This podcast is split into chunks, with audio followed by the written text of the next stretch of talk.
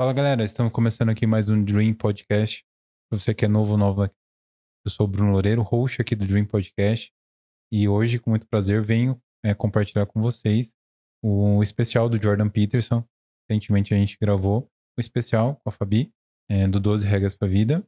E hoje a gente retoma é, nosso especial agora com o terceiro livro do Jordan Peterson, que é, é O Além da Ordem. É, é um livro incrível para você que não viu o nosso especial, fica a dica.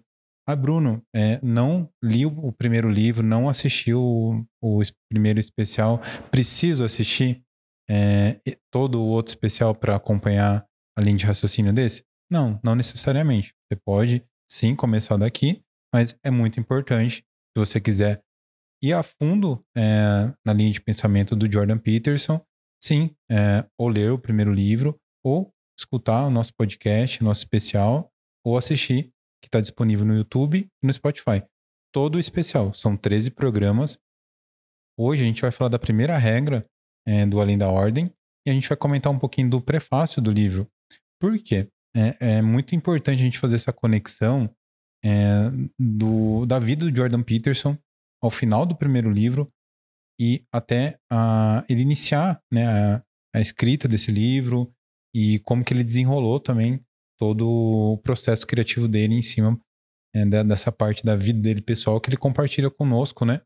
E traz isso no prefácio do livro.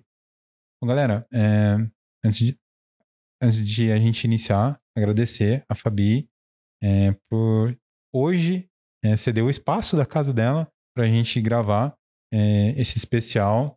Fico muito feliz e honrado de estar aqui é um espaço que é, um sonho da Fabi, né? A casa dela ficou pronta, a biblioteca dela. Eu lembro quando a gente começou a gravar o primeiro especial, ela já fez o convite para nós, para a gente seguir nosso projeto aqui, nesse espaço que ela planejou com tanto carinho e, e vem nos receber aqui e, e receber vocês, né? Então, Fabi, muito obrigado por você abrir a porta da sua casa e além do conhecimento que você vem compartilhando com a gente no nosso primeiro especial, a gente seguir agora é, no nosso segundo especial.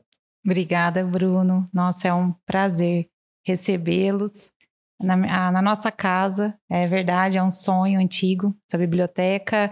Tem a foto ali, eu com o Augusto ali na biblioteca de Harvard.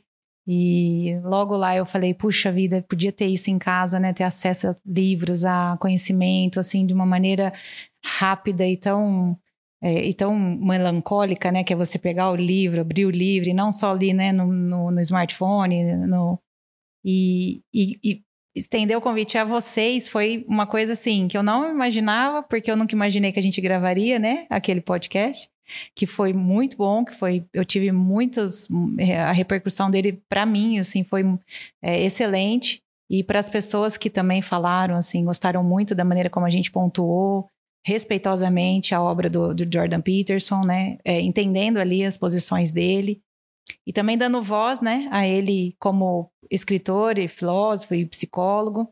E aí hoje a gente está aqui discutindo o segundo livro dele, vamos começar. É, eu estou muito feliz, então é gratificante. É, foi até legal você falar do, do, do livro, né? Eu também nesse momento eu vejo a importância do livro físico. É muito legal você ver, marcar, às vezes rever, ter o, o toque mesmo. Uhum. E, e até quando você falou agora do, da repercussão, uma coisa que, até que eu não compartilhei com você, é, a gente, nesse final de ano, a gente recebeu é, a retrospectiva, né, da, segundo o Spotify, os dados, e o especial do Jordan Peterson foi é, alguns programas, eu acredito que foi a regra 2, foi o, o, programa que mais teve compartilhamento do Dream Podcast. Que a gente legal. teve uma crescente, é, acredito que foi de 38% em relação ao nosso público, a engajamento, a pessoas deixando ali o Dream Podcast como é, o podcast mais ouvido dela no Spotify. Que legal. E, e aí o, o especial do Jordan Peterson tendo o programa é, de, do ano, né? Como o programa um dos, é, como mais compartilhado, eu fico bastante feliz, né? Porque é um, pro, é um especial diferente, né? Sim. Dos outros programas que a gente traz. Então, eu fico bastante feliz ver a, como que as pessoas realmente abraçaram o projeto e só tenho a agradecer também. Ai, que bacana, Bruno. Fico muito feliz.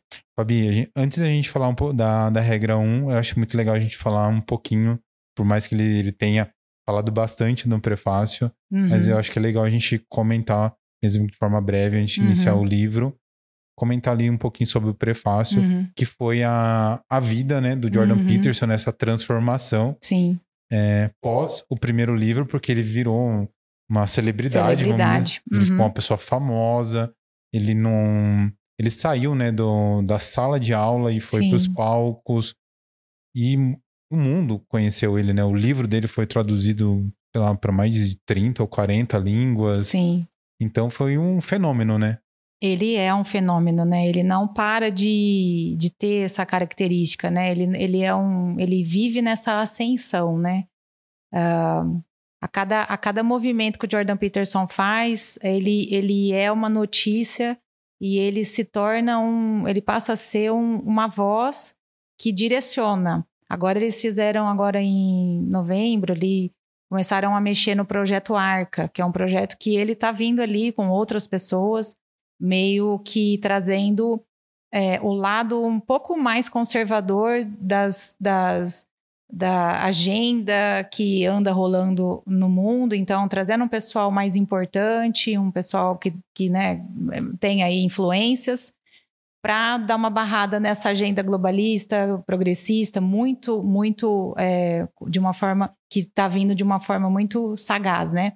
Então ele, agora de novo, ele vira é, é, assunto e, e a característica dele, né, você falou muito bem, é, ele vem dessa ele, ele, ele tem essa pessoa dentro dentro essa comunicação com pessoas porque ele vem de uma vida cheia de, de, de coisas acontecimentos que ele compartilhou com as pessoas. Então, o prefácio do livro é isso. Ele está compartilhando com as pessoas o que aconteceu com ele. Então, ele, ele, ele, ele não se ausenta ele, como pessoa, ele não se ausenta da personalidade dele, porque tem pessoas que é, se ausentam e, e, colocam uma outra personalidade para atuar. É o famoso, é aquela pessoa que ela é uma pessoa atrás das câmeras e na frente ela é outra, né? Então, a família dela na frente das câmeras é uma e atrás é outra. E o Jordan Peterson nos ensina a não ser assim é, recorrentemente ele fala: olha, assuma suas posições. Né? No, no, no, livro das 12 regras, ele deu 12 regras para a gente entender o caos que a gente estava e colocar regras na nossa vida.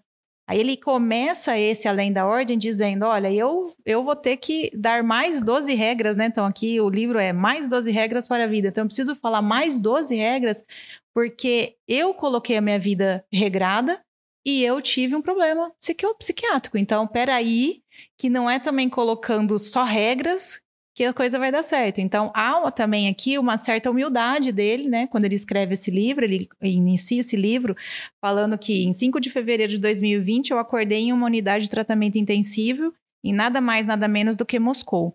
E ele, tá, ele, ele foi internado porque ele estava é, viciado em um medicamento é, que baixava o nível de ansiedade, o nível né, de alta tensão dele. Quando quem assiste aí o, o, documentário dele vê que ele é muito, né? Ele é bem uh, serelepe, ele está cada hora num lugar, ele está fazendo, né?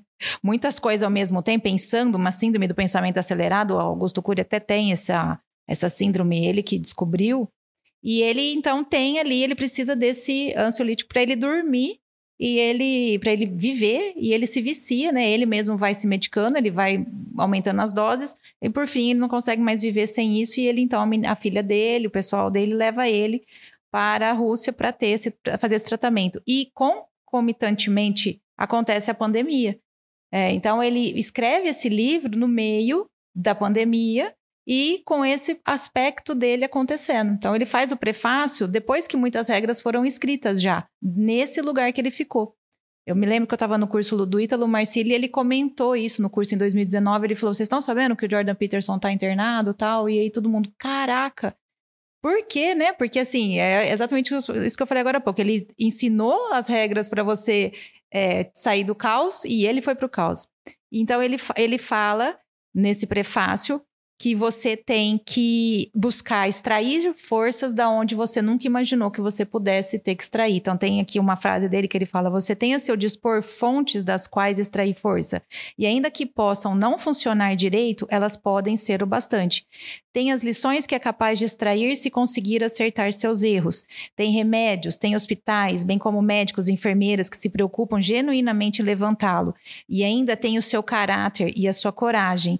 E se esses tiverem sido reiteradamente abatidos e você estiver pronto para jogar a toalha, ainda tem o caráter e a coragem daqueles com que se importam e que se importam com você. E talvez, só talvez com tudo isso você consiga superar. Então ele vem mostrar que a personalidade forte, mesmo na situação de caos, é a última, é o último recurso que você vai ter para recorrer, sua ou das pessoas que você escolheu estar ao seu ao seu lado. Então ele prova, né, tudo aquilo das 12 regras que ele tinha dito lá, né, falando sobre as amizades, sobre você é, ter cuidado com as pessoas que você coloca na sua vida, para você ter cuidado com o narcisismo, ter cuidado com tanta coisa ali que ele foi ensinando, os filhos, né, a gente ter coragem para assumir quem somos, não mentir. É, é, tem uma hora que só tinha isso, né? Ele fala: se falha o remédio, se falha o hospital, se falha o diagnóstico, se falha você, ainda se você fez tudo certo, ainda tem as pessoas ainda para te ajudar. E foi isso que ele prova nesse, nesse é, calvário, né? E então ele fala que aí é necessário então você se mover em direção oposta a esse caos, né? Esse, essa, esse, esse caos que você está, mas ir também para aquele, aquele lugar onde foi tão regrado também talvez não seja a sanidade.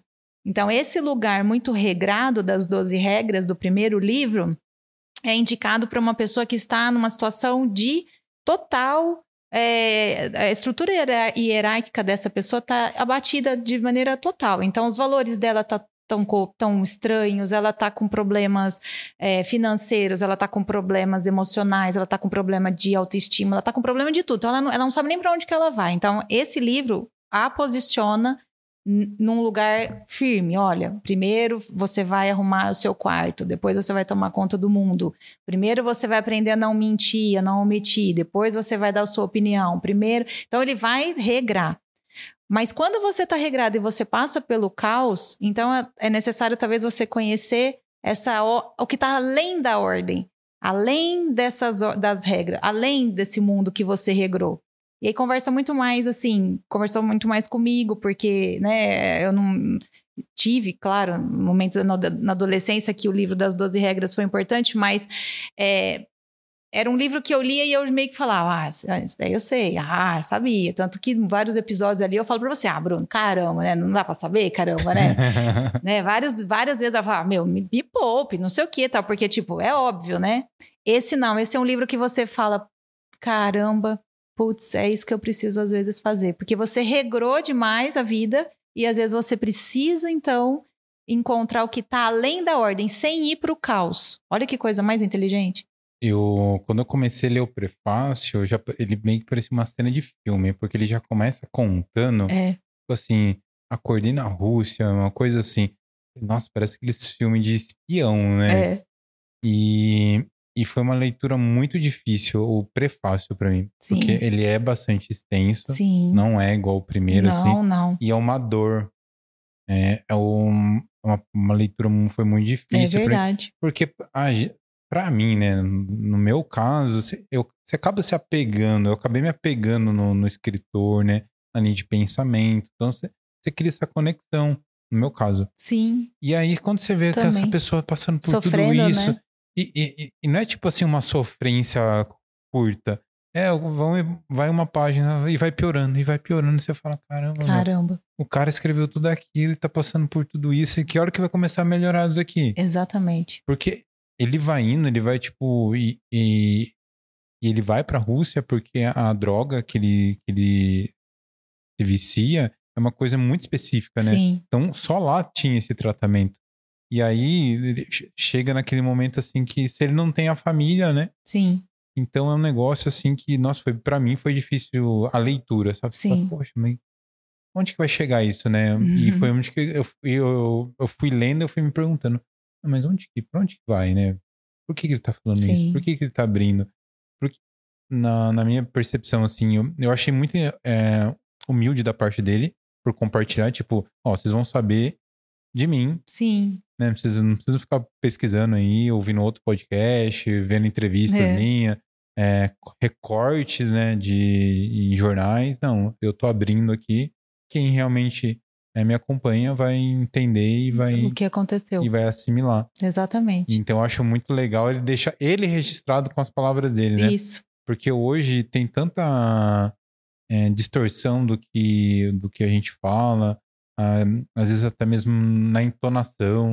Então você imagina uma, uma pessoa é, que se posiciona e ainda vai contra um- todo um movimento. Então é muito fácil né, ter muitos haters. Então Sim. qualquer coisinha ali Sim. é muito fácil ser maleável a ser distorcido, infelizmente, né? Com certeza. Eu acho muito legal ele se posicionar. Então, tá aqui tá bem claro o que eu, que eu tô passando. E o mim- porquê que eu tô escrevendo esse livro? Aí ele fala aqui, ó, por que além da ordem? De certa maneira é simples, a ordem é o território explorado. Estamos na ordem quando as ações que consideramos adequadas produzem os resultados que desejamos. Então, as 12 regras. Avaliamos positivamente esses resultados, pois, em primeiro lugar, eles indicam que nos aproximamos do que desejamos. Ainda assim, todos os estados de ordem, não importa quão seguros e confortáveis, eles vão ter as suas falhas. Nosso conhecimento de como agir no mundo permanece internamente incompleto. E quando essas tentativas de deixá-lo completo vão além, entramos num totalitarismo de regras. A gente fica muito quadrado, a gente começa a ficar, que eu acho que foi isso que.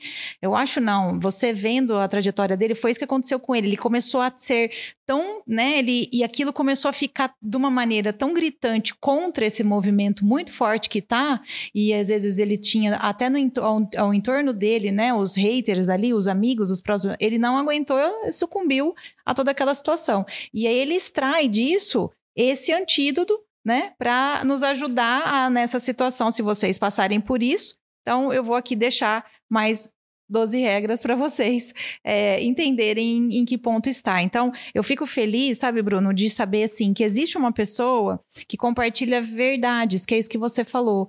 É, porque a- a- nós somos é, é, seres. Ele vai começar a regra 1 falando isso. Nós somos seres sociais, então a gente não depende só. Eu não, eu não dependo só de mim, da minha capacidade para chegar para aonde eu quero, a minha jornada. Eu dependo de várias pessoas. Inclusive, por exemplo, aqui posso usar esse exemplo. Para eu, pra, ele vai dizer nessa regra também, para eu entender melhor aquilo que eu leio e que eu, eu preciso falar.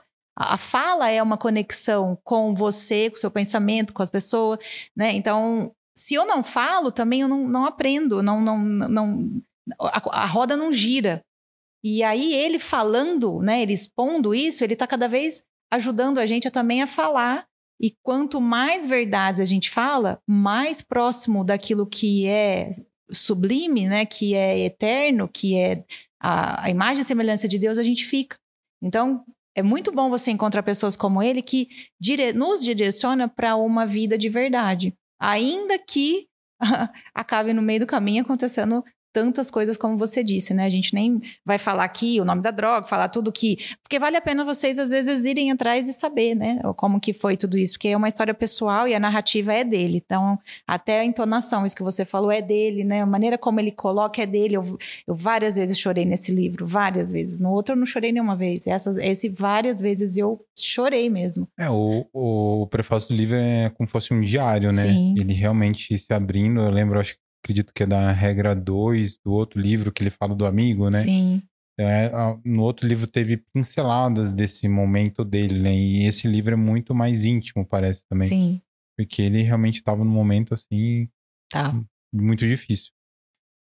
Vamos começar? Passando, é, passando essa parte do prefácio, eu acho é, legal, é, que é de lei, né? Já nosso especial. Você lê, né, pra gente, pra nós, é a, a regra. Então, a regra número um, por favor. A regra número um é não denigra as instituições sociais ou as re- realizações criativas de forma negligente.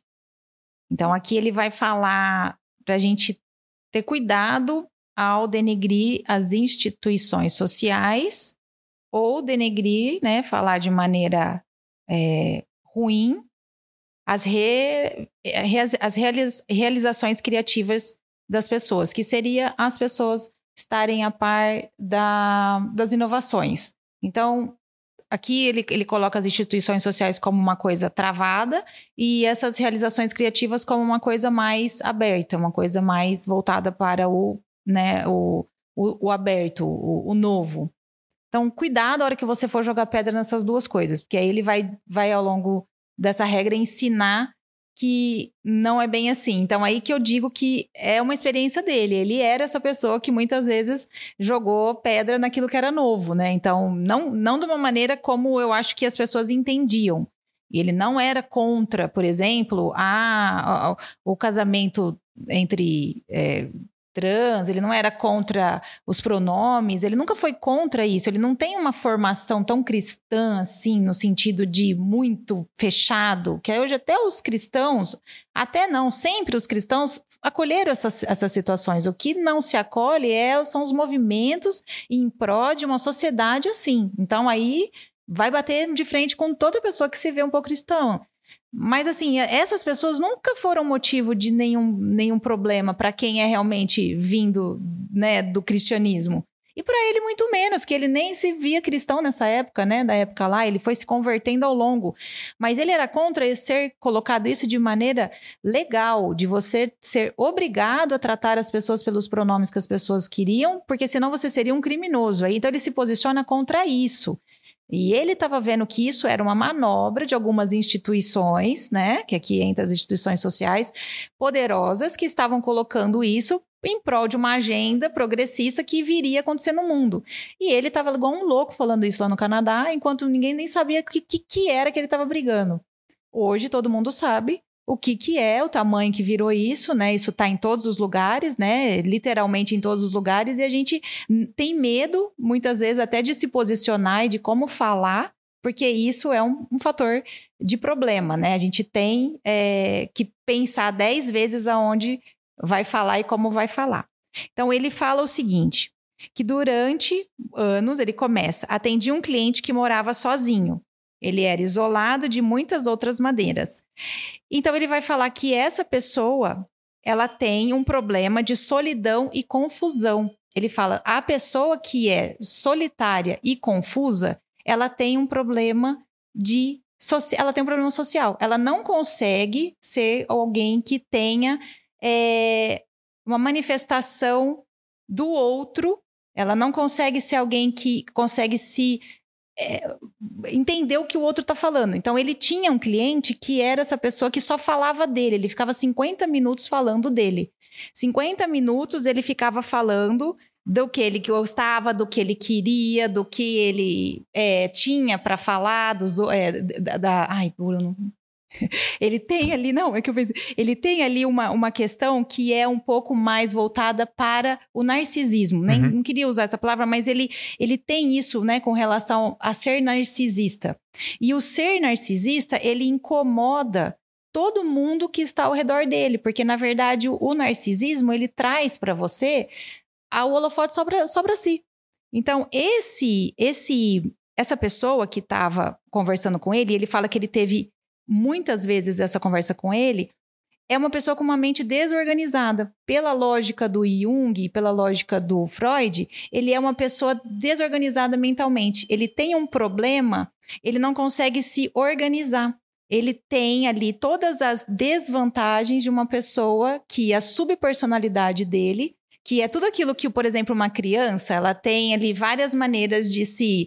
É, é, ela gosta, às vezes, de dormir, ela gosta de comer, ela gosta de é, passear, ela gosta. Ela quer fazer tudo ao mesmo tempo. Então, essa pessoa, ela tinha essa característica de fazer isso é, de, sem pensar.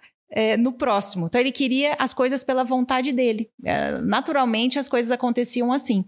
E o Jordan Peterson fala que aprendeu a conversar com ele, aprendeu a ter ele como uma pessoa é, de, de referência, porque ele não teve em 20, que em 10 anos né, de tratamento, ele não teve nenhuma interação com ele por mais de 10 minutos. E aí ele fala assim: se essa pessoa tem essa capacidade de não interagir comigo por mais de 10 minutos, como que vai ser essa pessoa na sociedade? Ela vai ser uma pessoa doente socialmente. Então, ele vai falar a respeito da sanidade como uma instituição social. Então, se essa pessoa está diante de uma situação de assumir uma posição hierárquica numa, numa instituição social, como que essa pessoa vai se relacionar com os outros?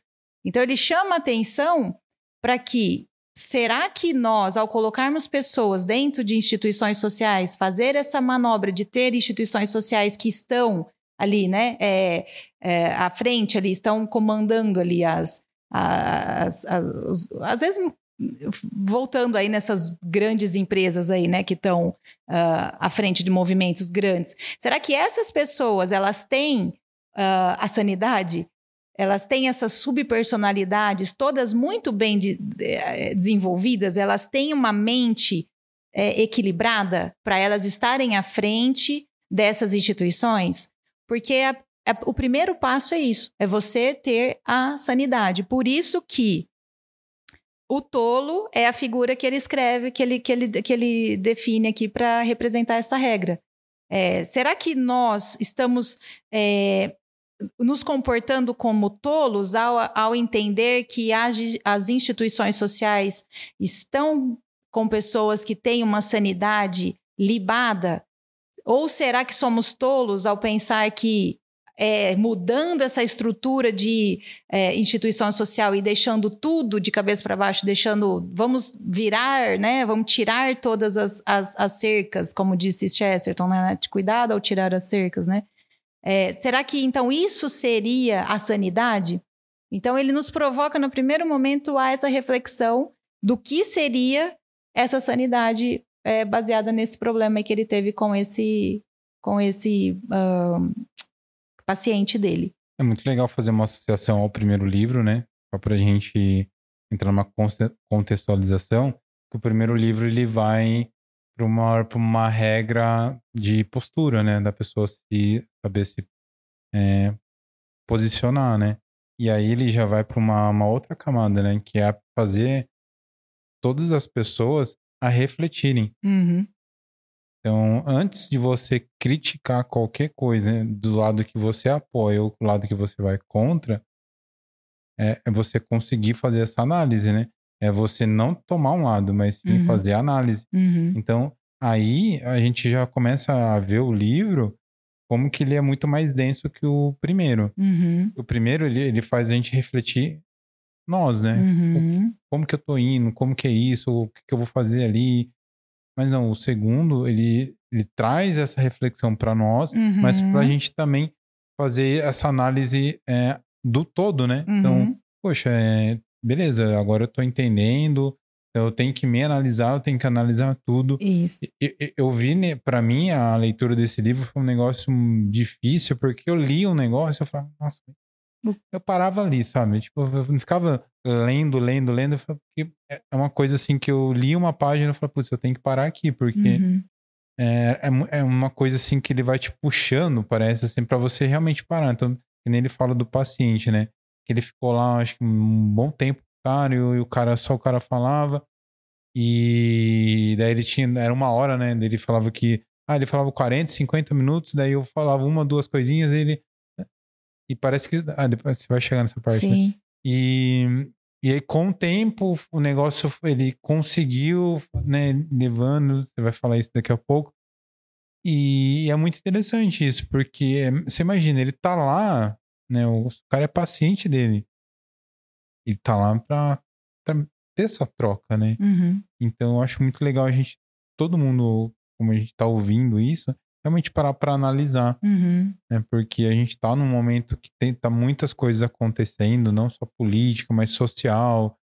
É, hoje a gente vê as empresas abraçando causas, marcas posicionando e usando, né? Campanhas, é, músicas, para entrar num posicionamento, mas não de falar assim, ah, eu tô apoiando isso, aquilo. Fica um posicionamento é, silencioso, né? Sim, exatamente. E, e, esse silêncio é ruim para a sanidade, porque ele fala: as pessoas permanecem mentalmente saudáveis não apenas por causa da integridade de suas próprias mentes, mas porque estão sempre sendo lembradas de como pensar, agir e falar pelas outras pessoas. se você começar a se desviar do caminho virtuoso, se começar a agir de maneira inadequada, as pessoas reagirão aos seus erros. Então, o silêncio, quando você cala, quando você não pode falar, é prejudicial à sanidade. Aí nós vamos falar daquele livro ali, ó, Revolução dos Bichos, onde todo mundo não, né, não podia mais falar o que estava acontecendo, e aí as pessoas começam a, a, a, se comportar, você já não sabia mais quem era homem, quem era porco. Uh, é um li ótimo livro para vocês verem. Então, assim, lerem. É, precisa falar. A criança, ela aprende, a primeira coisa ele vai falar, a, a, a, a importância de apontar. A criança começa a apontar, ela tá falando, né? Ela tá apontando, ela tá falando, ela tá, ela tá mostrando o que, que ela quer. Então, de uma certa maneira, ela não tá em silêncio. Aquela criança que fica em silêncio, que você faz o que você quer com ela, você não consegue nem interagir, a mãe leva no médico e fala: não consigo interagir com ela, não me pede nada, eu tenho que trazer as coisas para ela. É, é, um problema. A mãe, ela fica tranquila quando a criança, ela tem uma, ela interage com a mãe, quando a mãe faz uma coisinha, ela devolve. Por quê? Porque tá tendo, tá vendo que a criança tá sendo saudável, social. E ele vai falar que depois lá na frente, que o aqui, ó, apontar é assim um precursor vital do desenvolvimento da linguagem. Então, se você fala adequadamente, você naturalmente expõe as necessidades, você consegue expor as necessidades, as suas e as, as, as dos demais, de uma maneira clara, lúcida.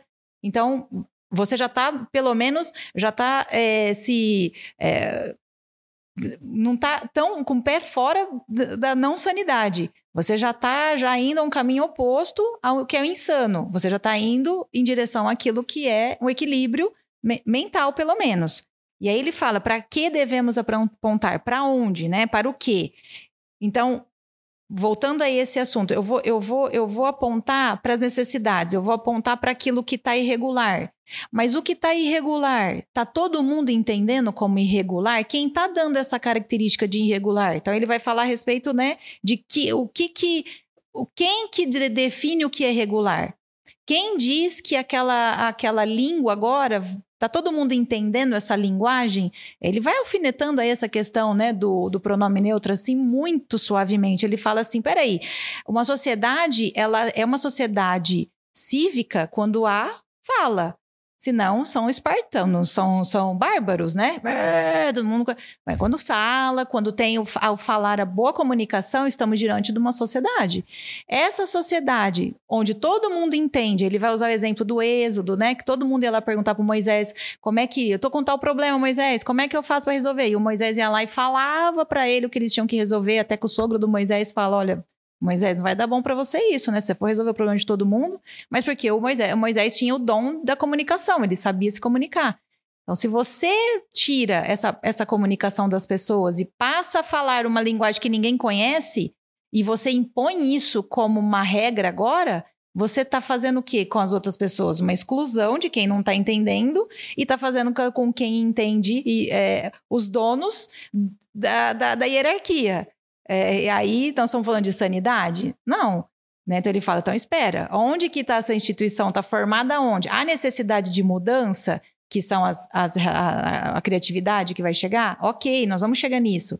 Há necessidade, só que vamos devagar para a gente, todo mundo falar a mesma coisa, né? De uma maneira, pelo menos, que as coisas hajam um, um consenso. Aí ele fala sobre a negociação, que você, ao comunicar, você negocia. E as palavras são formadas de maneira coletiva e todos precisamos concordar com a utilização dela. Então, não é só alguns, né? É, ele vai falar, ah, vai ter a competição e a cooperação. E nós vamos fazer isso geralmente de baixo para cima. A sociedade vai se organizar de baixo para cima. Por que, que ele fala que acontece isso?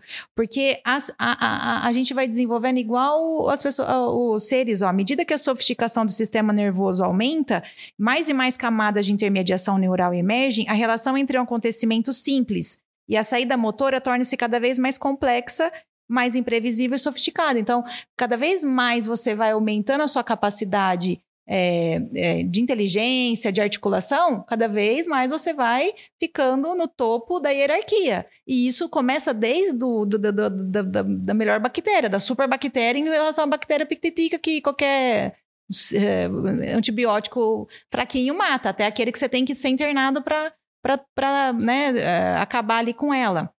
Então, é de baixo para cima que as coisas são organizadas. E ele fala: e como que essa hierarquia vai sendo, vai sendo organizada? Na competição e na cooperação, falando. Você vai entendendo que eu sei mais de um assunto do que você. Então, o meu mapa vai, vai te ajudando a chegar em algum lugar. O seu mapa vai me ajudando a chegar em algum lugar. Então, nós vamos, você vai competindo. Com quem? Com os pares. Ele vai falar a respeito né, dessa, de como é bom a gente ter pares ao nosso redor. Nós ficamos sempre procurando líderes. E ele fala: o líder, a utilidade do tolo é em procurar sempre um líder, é ser um eterno aprendiz. No sentido de você toda hora querer ter alguém que esteja à sua frente te dizendo o que você tem que fazer. O ideal é você ter par, você ter pessoas que você olha e reflete a história daquela pessoa em você. E não, não, necessariamente numa hierarquia, entende? Assim, eu, por exemplo, eu posso olhar para uma, uma mulher da Bíblia, uma história da Bíblia, eu posso olhar para uma executiva que deu certo com família e com, e com a parte dela é, como mãe, como executiva. Você vai olhar para um grande fotógrafo e você vai, vai fazer sua história ficar parecida com a dele. E não necessariamente você vai contratar uma pessoa para te dizer como é que você tem que ser um cara, um grande fotógrafo. Se você vive, você até pode fazer isso em algum momento. Ele vai falar: o iniciante, o tolo, precisa ser continuamente paciente e tolerante com ele mesmo na mesma medida com os outros. Suas demonstra demonstrações de ignorância, inexperiência e falta de habilidade podem ser corretamente atribuídas a uma irresponsabilidade. Então, se toda hora você tem que ter alguém que fica lá te falando, nós estamos falando daquele episódio das crianças, que você tem que ficar toda hora falando para ela: não põe a mão aí, você está no restaurante, come com garfo, come com a faca, não, não, não, não, não, não, não joga o brinquedo em cima da mesa. Ué, então essa criança não, não passou nem pelo primeiro processo que é da, socialização em casa para comer. Como é que essa criança come na casa dela? É a mesma coisa isso quando a gente traz para o ambiente profissional. E ele vai falar aqui agora 10 páginas sobre isso, né? Muito do que é ótimo começa pequeno, ignorante e inútil. Mas o jovem, ele vai percebendo que o lugar dele embaixo, no topo, né? Ó, ele percebe que o lugar dele que tem mais potencial de chegada é o de baixo mesmo, porque é de baixo que você tem uma trilha maior. Quanto mais você vai subindo, menos às vezes é, você vai desanimando. A gente vê várias pessoas que chegam ali na pirâmide, pirâmide de Maslow. Quando você vai ver as necessidades básicas, você vai vendo que as pessoas que estão ali embaixo, ali nas necessidades mais básicas, comer bem, é, morar bem, elas têm mais vontade de pelo menos ter alguma coisa um pouquinho mais. É, do meio da pirâmide para cima começa uma certa soberba e arrogância. Passa, muda o, o, muda o sentimento, já não é mais a vontade, já não é mais o impulso, o reflexo daquilo que você vive, já é a ganância, já é a arrogância, já é a soberba. Então nós vamos tratar de outro tipo de pessoa que está no topo. Mas ele fala, estar embaixo, você reconhecer o seu papel no, na base da pirâmide é, uma, é, é, algo que vai te enobrecer, porque você vai é, servir bem, né? Ele vai falar do, do menino que atende ele lá no como, o garçom. Você vai servir bem, você vai tratar bem o cozinheiro, você vai tratar bem o cara que lava o prato, você vai chegar no horário, você vai dar boa indicação. Alguém vai te ver fazendo isso vai te indicar, você vai para um outro lugar indicado. Quantas histórias a gente conhece assim? E aí lá você vai dar o seu melhor, e aí você já não está na base, você já subiu um pouco, aí lá então você vai iniciar ensinar as outras pessoas, mas o teu aprendizado começa com, vai ficar com os pares. Na hora que você sobe, você precisa mais de par do que de líder, no sentido de você crescer profissionalmente. Porque, em parte, é, ele vai falar que a necessidade dos iguais, ó. Eu acho fantástico isso daqui que ele fala, ó, que você, os pares dividem os fardos e as alegrias da vida. Que você vai entender que a, ó, o, o gerente, ó, se há um problema a ser resolvido e muitas pessoas se envolvem na solução, então uma hierarquia vai surgir, pois os que podem agem e os que não podem seguem os primeiros da melhor forma possível. E muitas vezes, no processo, aprendem com novas competências. E ele vai falar: se você for um gerente, ó, alguém recém-promovido a um cargo de gerência, logo aprende que os gerentes são frequentemente mais estressados por seus vários subordinados do que os subordinados por seu único gerente.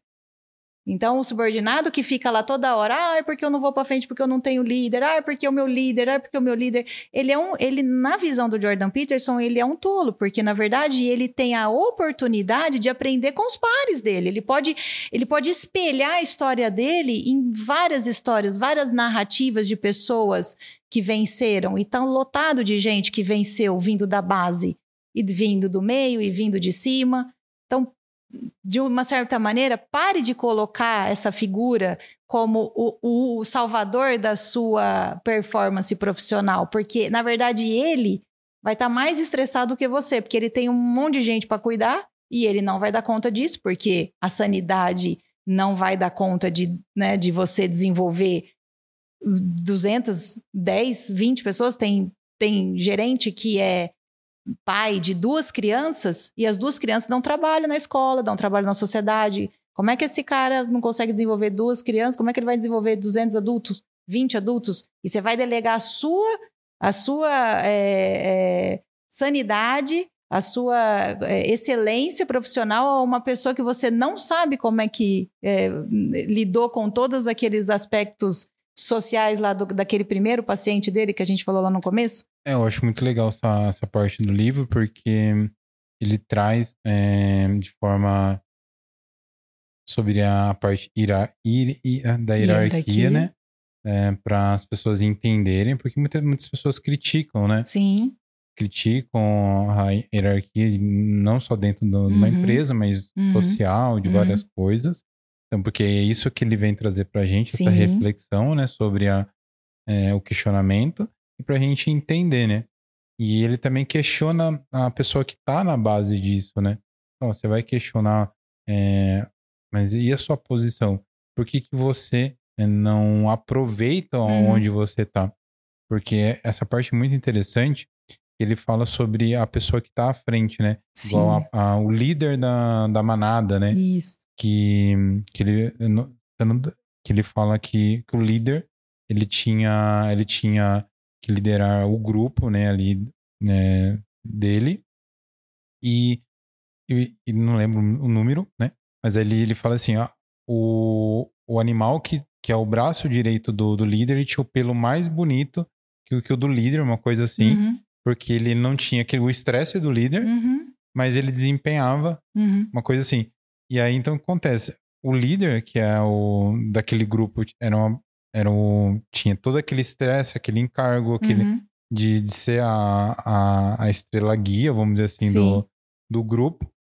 E o braço direito era o, a, o ser que tinha o pelo mais bonito que o do líder, porque não tinha todas aquelas coisas. Sim. E conseguia desempenhar né, de forma. Né, é, fazer de forma bem o que tinha que fazer, Sim. não tendo os, os problemas do líder.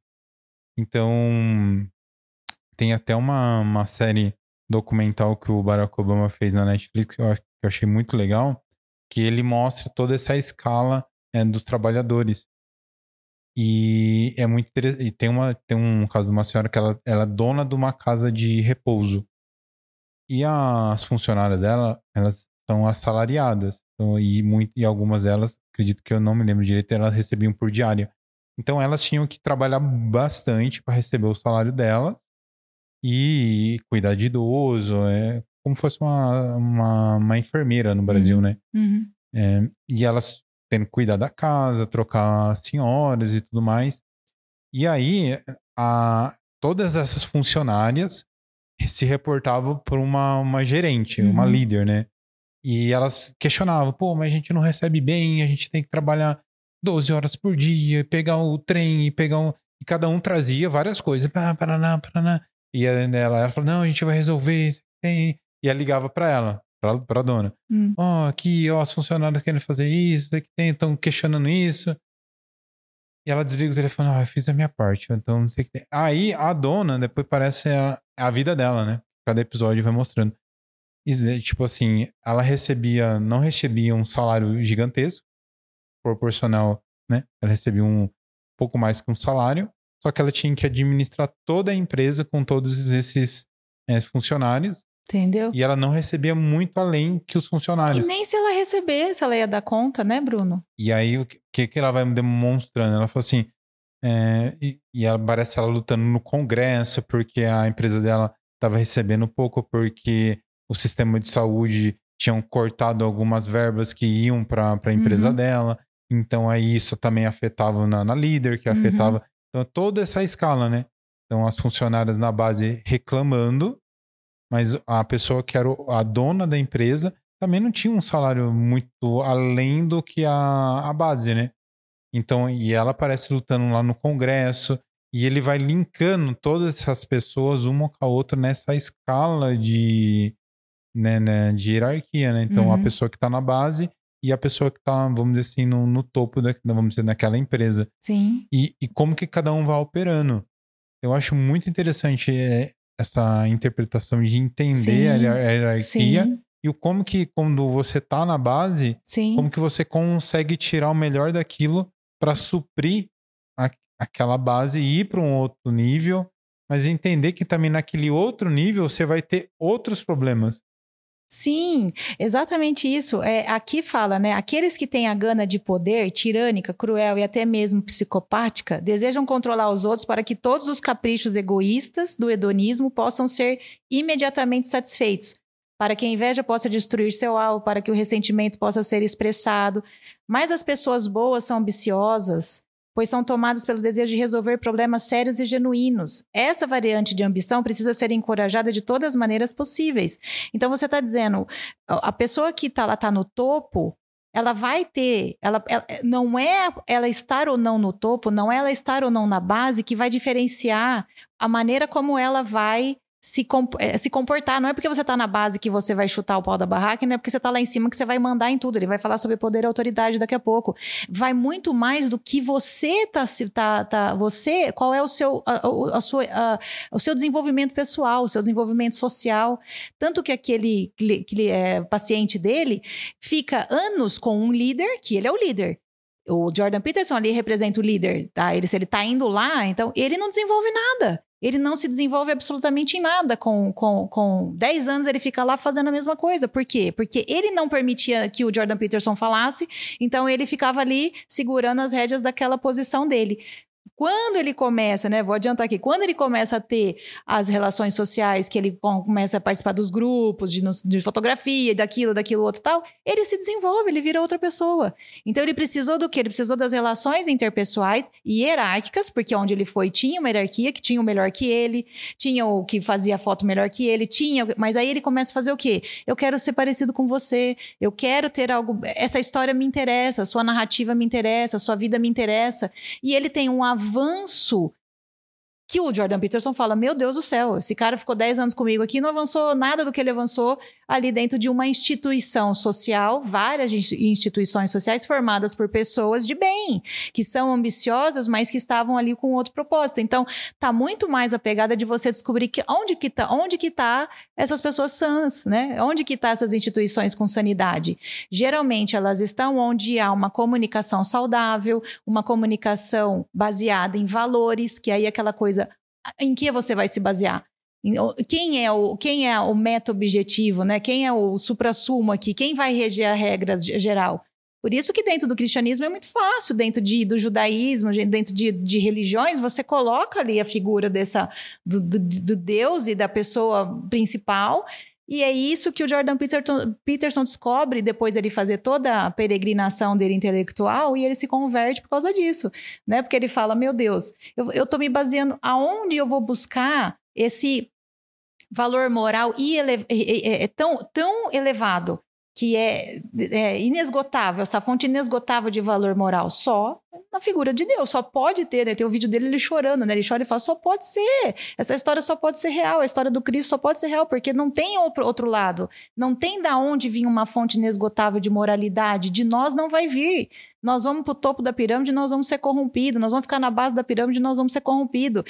Da onde que vem essas pessoas que conseguem driblar esse, esse, essa, essa característica ruim que há em nós?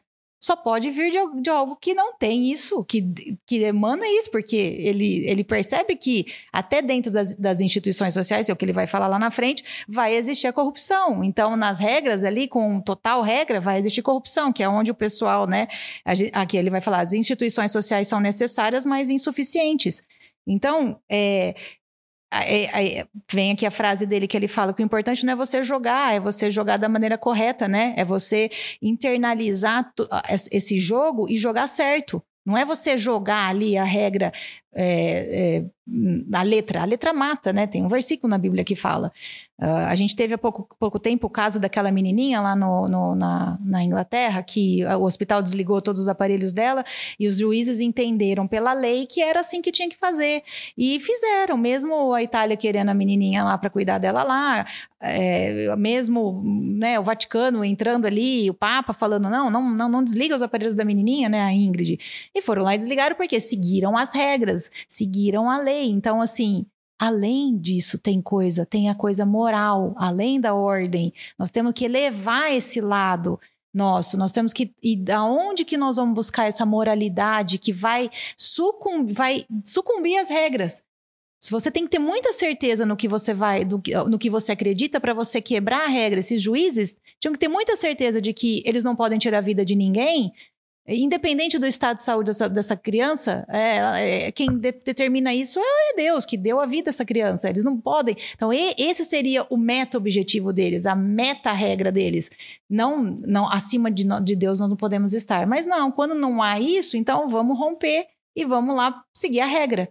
Então, o que o Jordan Peterson vem falar, olha, a, a regra pode te deixar insano, pode te, de, te deixar doente mentalmente a ponto de você cometer esse tipo de, de, barbaridade, a ponto de você crucificar Jesus, a ponto de você ter ali né, uma situação terrível de guerra e você jogar bomba em civil, entendeu? Então, é, a regra vai te fazer ser uma pessoa que pode entrar num, num totalitarismo e numa esfera totalmente psicopática.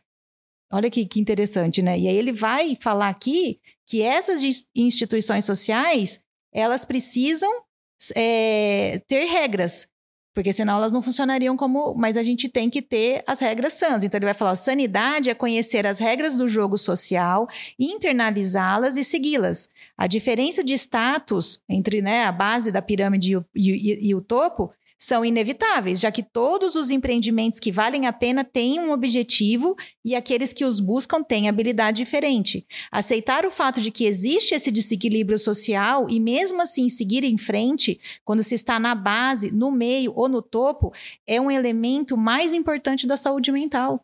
É aí que está a pegada, é você não perceber, não, não dar muita importância a que lugar você está, e sim com quem você está, quem está ao seu lado, como você está se desenvolvendo nesse lugar.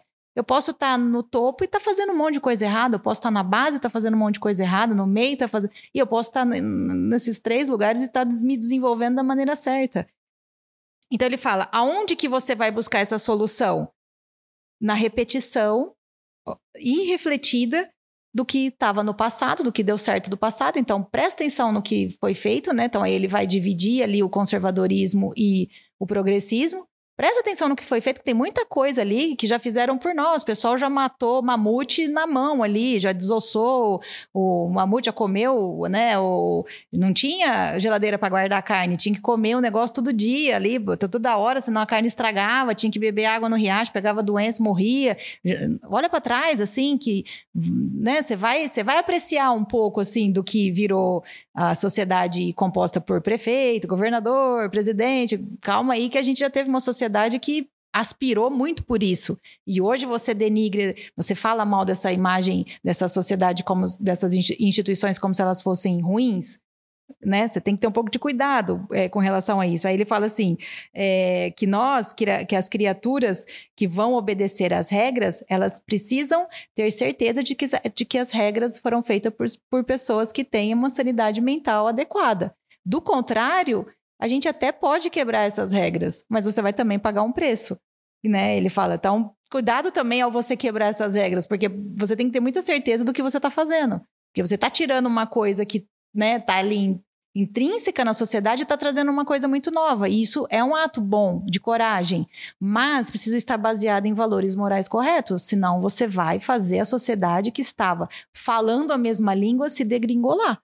E aí nós não vamos ter que voltar para aquela ordem totalitária de novo, sendo que a gente já avançou. Né? Então, é um ponto de reflexão que eu acho muito bacana dele aqui, né? Ele já, ele já começa aqui na, na finalização, né? Ele já, já finaliza quando ele fala que ele conversa com aquela menina, é, que é uma menina que aparentemente representa uma, um, iniciante, né? Ele, ele fala ali, é um, é, representa o tolo, né? Que tá ali achando que tá. É, o tolo, ele tá, o cachorro tá mordendo, né? Ele, ele tá andando todo altivo, ele tá andando rumo ao abismo. Então, essa menina tá lá achando que ela tá super é, é, sofrendo ali pelas consequências do mundo, pela, pelos, pelos problemas, né? E o Jordan Peterson tá lá ajudando ela e não tá entendendo muito bem o porquê que essa menina tem tanto problema, né? De relacionamento, disso, daquilo. E aí ele começa a puxar ali na, na, na questão da ideologia e percebe que ela defende uma ideologia muito progressista, muito longe do conservadorismo. Ela odeia as instituições, ela odeia as coisas. E ela nutre essa coisa do tolo, que está sempre procurando se desenvolver por conta desse herói que surge para matar os dragões que você que vai aparecer no mundo. Ele diz para ela: você tem que ser esse herói, você tem que fazer a jornada do herói, que é, nós vamos entrar na segunda regra depois, né? Você vai ter que fazer isso, porque é, o negócio é com você. Se você ficar jogando isso toda hora para alguém resolver esse problema e você não ter a percepção da onde que há sanidade, você vai ser um tolo. E todo tipo de situação, de instituição ou de novidade que aparecer vai te carregar. Eu acho muito, muito interessante, é, antes de você ter comentado da, dessa moça, e isso tá muito muito é o que a gente vê na, nas brigas nas redes sociais. Muito. Tem, tá mais em alta, né? uhum. né? Então, o esquerdista, o, uhum. o pessoal que é da direita. Então, a gente vê esses conflitos assim. Uhum. É uma pessoa que quer é, reinventar toda uma coisa. Uhum. Aí a outra pessoa que é do outro movimento vai lá comentar que isso eles estão quebrando uma tradição ou quebrando uma coisa e não tem a base. Então fica tudo isso a rede social, Jogado, né?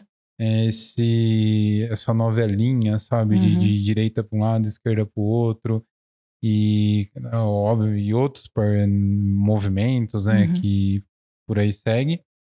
E fica faltando, na verdade, a humildade de, de um lado assumir a, ah, então, tipo, a gente tá, não liga mesmo pelo que estão falando e a gente só quer reinventar e é isso. Isso, ele fala isso ninguém, mesmo. Ninguém chega uhum. e manda essa real e uhum.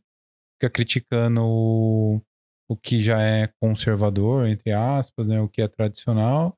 O novo querendo reinventar, independente do que for, independente se é governo, se é, se é vestimenta, se é opção sexual.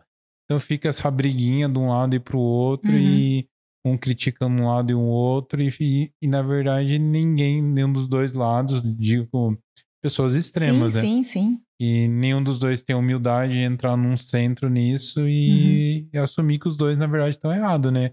Porque ser extremista tanto do lado direito como esquerdo não é legal. Exatamente. Essa ele é minha, fala, é difícil. É, não, é a visão dele também. Ele fala, uma instituição socio social funcional, uma hierarquia dedicada a produzir algo de valor, pode se aproveitar dos tipos conservadores para implementar cuidadosamente processos de valor testado e comprovado e dos tipos criativos e liberais para determinar como o que é antigo e obsoleto pode ser substituído por algo novo e valioso. Esse equilíbrio entre o conservadorismo e a originalidade pode ser atingido de maneira social adequada, mas quem vai determinar isso? Aí ele fala: é muito difícil encontrar uma única pessoa que tenha equilibrado ambas as, as formas adequadas, que se sinta confortável trabalhando com os dois tipos de pessoa e que possa atender com imparcialidade a necessidade de aproveitar as respectivas formas de talento e inclinações. É muito difícil, isso não existe. Então ele está dizendo para nós o seguinte: esse equilíbrio é algo que a gente busca, mas muitas vezes a gente não vai encontrar. Então, se você não se você parar essa busca, você vai delegar isso para as instituições sociais que você nem sabe de que maneira foram formadas. Vai delegar isso para pessoas que são ultra mega liberais e que vão querer colocar isso daí sempre para frente. Então, não é melhor você então ficar buscando a todo tempo essa personalidade que vai ser essa grande é, esse, é, vai ser a grande sacada da sua vida, você buscar isso para você, até que a, você chegue a essa nesse nível de pessoa, onde você entenda o que é bom no conservadorismo, o que é bom no liberal, e você faça disso a sua é, regra baseada em, em algo que você realmente acredita moralmente, não tem para ninguém, né, Bruno? Isso daí é um negócio que depois que você percebe, você como pessoa, você percebe que o, o líder te ajuda, o pai te ajuda e o subordinado te ajuda. Você passa a. Você faz uma, um, um, triângulo na sua vida, né? Então, se, se, falta o líder, você tem o pai, você tem o subordinado. Se falta o subordinado, você tem o pai e o líder. Se falta o líder, sabe? Você tá sempre você, que foi que ele falou lá no começo. Hora que faltou remédio, hora que faltou enfermeiro, hora que faltou isso, eu tinha ainda se você põe todas as suas munições em uma coisa só, se você põe tudo ali, aquele lugar explode, você acabou. Você fica totalmente desarmado para um mundo que vai te enlouquecer, literalmente, né? Então, aqui ele vai falar, né? A última, o último é, subtítulo dele é a personalidade. Quer ver? A personalidade como hierarquia. A personalidade como hierarquia. Procure as personalidades como hierarquia. Então, busque né? Essa questão da personalidade não importa em que patamar essa pessoa está. É uma, uma tolice você ficar procurando no líder uma personalidade forte, sendo que às vezes você tem um subordinado que tem uma personalidade fantástica e que você pode aprender muito com ela. Você tem um par que tem uma personalidade péssima e você pode aprender com ele a não ser daquele jeito. Por que focar só nessa questão da, da, da hierarquia do topo? Que lá no topo, às vezes, vai ter pessoas arrogantes e que elas não vão, de maneira nenhuma, te ajudar. Ela não quer. Assim como na base também vai ter gente que vai fazer ali, né? Ele fala, vai fazer o trabalho mal feito porque tem ali um ressentimento com relação de estar na base. Ele vai falar, né, a respeito dessas pessoas que o procuram dizendo, eu odeio estar na base, eu quero mais aqui tudo, né? A gente falou ali dos meninos que fizeram é, ataques uh, no outro livro. Sério mesmo que você vai depositar suas forças em hierarquia?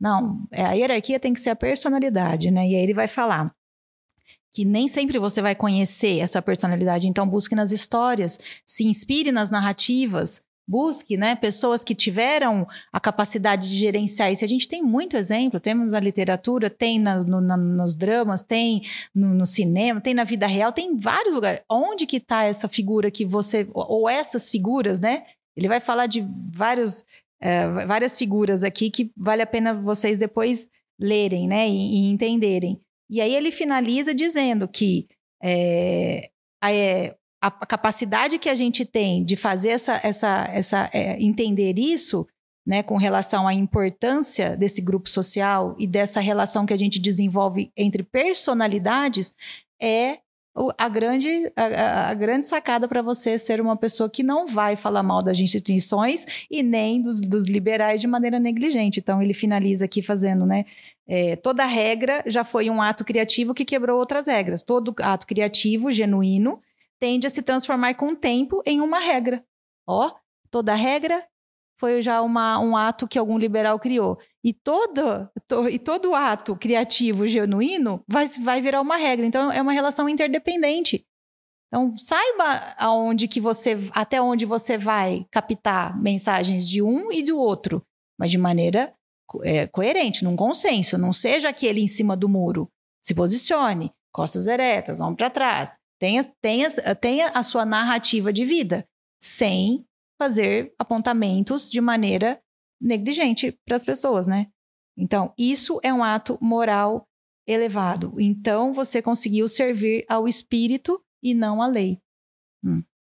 Fechou. O que você, quando você terminou de ler, como que você, como que você recebeu essa pancada aí?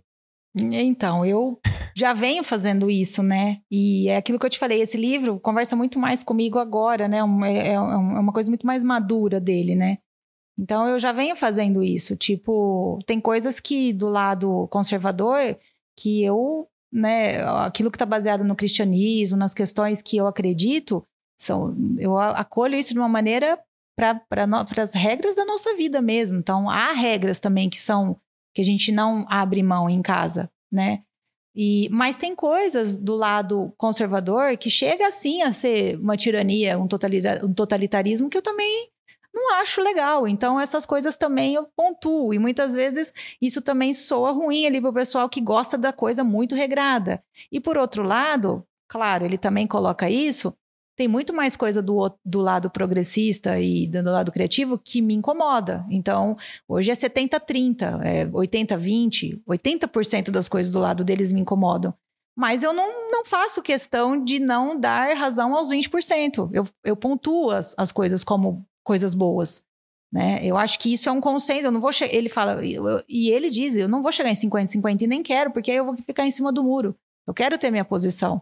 Então, isso foi bom para eu também é, corroborar, né? É bom quando você tem narrativas que dizem: olha, 50-50 não é legal. Né? E eu sempre vi essa, esse papel do líder como essa pessoa que ele é muito menos é, ele é, é, muito mais legal você aprender com pessoas que sabem fazer do que com pessoas que estão em lugares que, de, de poder.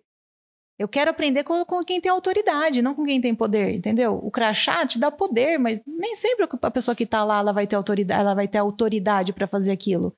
Ela tem a autoridade se dá quando você tem a competência para fazer aquilo. Então, é uma é uma corrida atrás de nada, você correr atrás de quem tem poder, porque na verdade quem tem poder geralmente tem arrogância, tem soberba, tem isso e só é muito bonito quando você encontra uma pessoa que não tenha isso. Eu encontrei o dono da fundação, que eu fui bolsista, uma pessoa que tem poder de autoridade. Aí quando você casa poder e autoridade, putz, mas isso aí, vamos, eu de mil alunos que eu tive, eu acho que sei lá, 10% disso tinha tido a, a oportunidade de ter uma pessoa como eu tive na minha vida, como foi o Luiz Biagi. Pouquíssimas pessoas tinham. Então, essas pessoas iam desistir do, do, do seu desenvolvimento pessoal? Pô, nunca tive um líder como você teve, Fabi. Puta, então vou jogar toalha. Não. Você tem pares, você tem histórias. Tem a minha história agora para você, olha só. Né? Então, por isso que a gente tem que ter esse relacionamento social saudável, essa mente saudável, e isso me faz cada vez mais acreditar que essas, essas questões são realmente é, é, de aprendizado mesmo para a vida, assim. Questões dele é para a gente realmente aprender. É, muito bom. É, eu, eu, eu, achei muito legal essa primeira regra porque ela, ela é muito intensa, ela faz a gente refletir sobre várias coisas nossas, uhum. porque ele, ele fala desse caso clínico que é, é impressionante porque ele ficou muito tempo com essa pessoa. Uhum. Então, para mim, assim, tipo, eu fui questionando, mas como que ele não conseguiu? Como é que uhum. ele não foi para lá? Então, isso também é de refletir. Então, o, porquê, né? Por que uhum. ele não, não tentou? Ou, é, né? Não sou psicólogo, psicanalista, né? Mas houve esse questionamento meu para a atitude dele, porque ele ficou 10 anos, mais de é. 10 anos com o cara. E depois é, começou a ver essa mudança. Então, e a parte que ele também traz pra gente, a gente entender uma coisa que todo mundo, espero que tenha aprendido com a pandemia, que é o que é a importância de todas as pessoas, né? Sim. Então, é, realmente a gente entender a importância social, né, da, da vida, né, de todo mundo e, e essa importância também da, da hierarquia, né? Então, por mais que pô, a gente questiona muito, ah, pô, minha cidade, o prefeito faz isso, o vereador deixou de fazer aquilo, o Beltrano. Mas, meu, e, e se não tivesse ninguém dessa hum, galera aí, isso. por mais que a gente questiona, todo mundo questiona, todo político, isso é fato, independente se é direita ou de esquerda, todo mundo uhum, questiona sim. isso. Mas se não tivesse essa galera, como que seria? Será que seria tipo, lá, sei lá, dois mil e poucos anos atrás, onde que tudo era na faca e no, no grito e na, na flecha, e hoje era no tiro, borra de bomba? Eu acho que é, não sei. Mas, então, esse questionamento ele também traz pra gente. Pô, se tem uma pessoa lá, vamos, vamos dar uma atenção nisso, porque Isso. tem um porquê. Sim. Então, eu acho que é muito legal os questionamentos que ele traz para esse livro.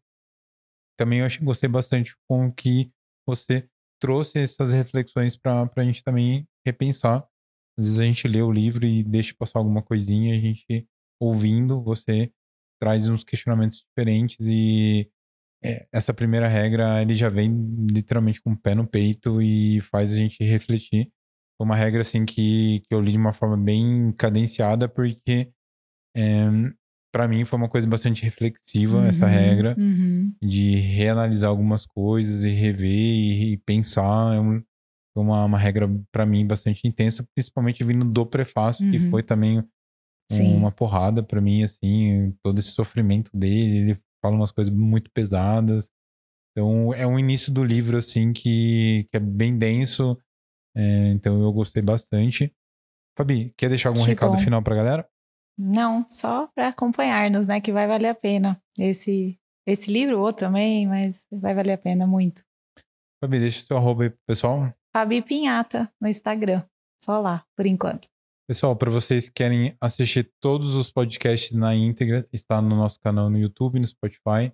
No YouTube é Dream Podcast e Dream Podcast no Spotify. Para você que quer ver os cortes, quer ver os highlights, coisas assim, é Dream PDC no Instagram.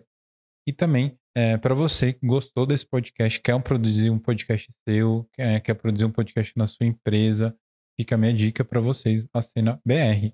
Então, além do Dream Podcast, Hoje a gente está fazendo um podcast aqui né, na, na casa da Fabi, nesse especial, mas a gente também vem produzindo outros podcasts para empresas. Vou deixar passando para vocês alguns, algumas cenas do podcast que a gente está fazendo com o Ademar Michelin, com o seu escritório. A gente está fazendo um trabalho muito legal com eles, em uma forma diferente de eles levarem conhecimento para as pessoas, um segmento né, que é difícil, às vezes, você se comunicar, com, com seus seguidores, com seus clientes.